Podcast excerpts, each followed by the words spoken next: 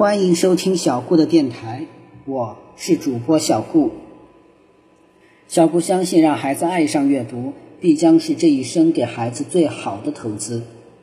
小顾的微信号是微微格物顾摩尔曼。今天小顾要讲的是《宝葫芦的秘密》的第二个故事。那天是星期日，我九点一吃了饭就往学校奔。因为我们科学小组啊要做一个电磁起重机，十点钟开始。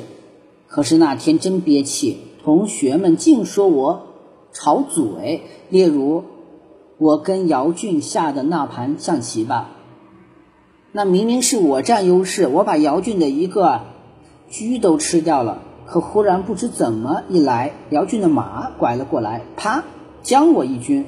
我的老帅正想要。做出来避一避风，我才发现对面有一只炮，隔着一个炮架子蹲在那里。我问姚俊：“你那个炮怎么摆在那里？”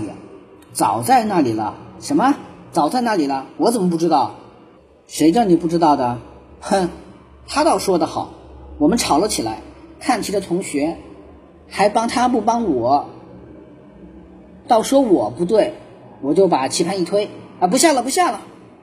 后来我们动手做电磁起重机的时候，又有苏明凤啊跟我吵嘴来。你们都不知道苏明凤吧？苏明凤是我们的小组长。其实他这个人并不怎么样，他打乒乓球还打不过我呢。可是他老爱挑眼，一面干着自己的那份工作，一面还得瞧瞧这个，瞧瞧那个。王宝，这么绕不行，不整齐。一会儿又是。王宝，你绕得太松了，同志们，你们要知道，我做的这个零件是我们全部工程里面最重要的一部分，在科学上叫做电磁铁。起重机要吸起铁东西来，就全靠它。同志们，你们要知道，我做的这份工作可实在是不简单，我得把二十八号的漆皮线绕到一个木轴上面去，又要绕得紧，又要绕得齐。假如让女孩来做这样的工作，那就再合适不过了。而我呢，恰恰不是女孩，问题就在这里。可是苏明凤啊，简直看不到这个问题。你瞧，人家做的非常费劲儿，闹得汗珠都打到鼻尖冒出来了。苏明凤还一个劲儿的提意见，不是这样就是那样。我动了火，这么做也不行，那么做也不行，你做。苏明凤说：“好，我来绕，你去做绞盘上的那个摇柄吧。这个绞盘上的摇柄可再重要不过了。只有等我把摇柄啊做好安上去之后，才能转动了绞盘，使起重臂举起来。要不然就不能算是一个起重机。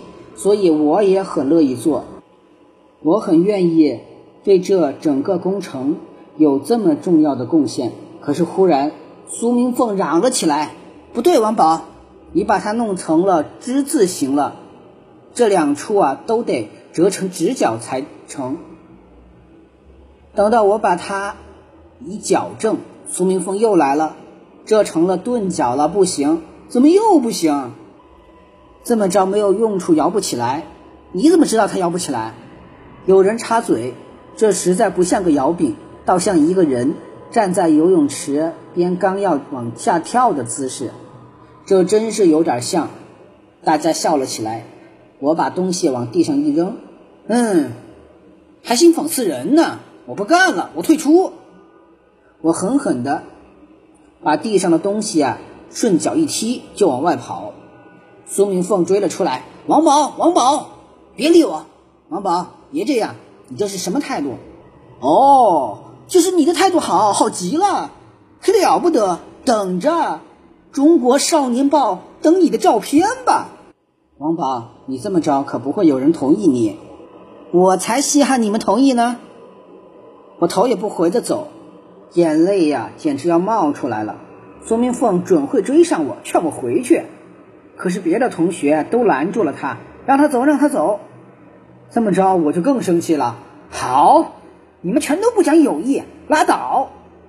我回家发了一会儿闷，又想再回到学校去瞧瞧他们做的怎么样了。可是啊，那怪别扭的。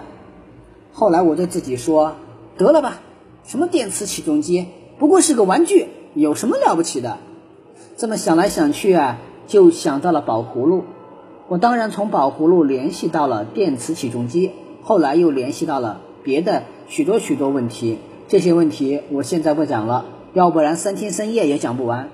而且后来我究竟想了什么，连我自己都不知道了，因为我瞌睡上来了。睡呀睡呀，忽然听见一声叫：“王宝，钓鱼去！”谁呀？快来快来！我这才记起。仿佛的确有同学们约我今天去钓鱼，你瞧，连鱼饵都准备好了，在桌上搁着呢。我就要赶紧拿起啊钓具，拎着一只小铁桶追了出去。第二个故事就到这里讲完了，希望大家能继续啊收听小顾讲的宝葫芦的故事。谢谢大家的收听了。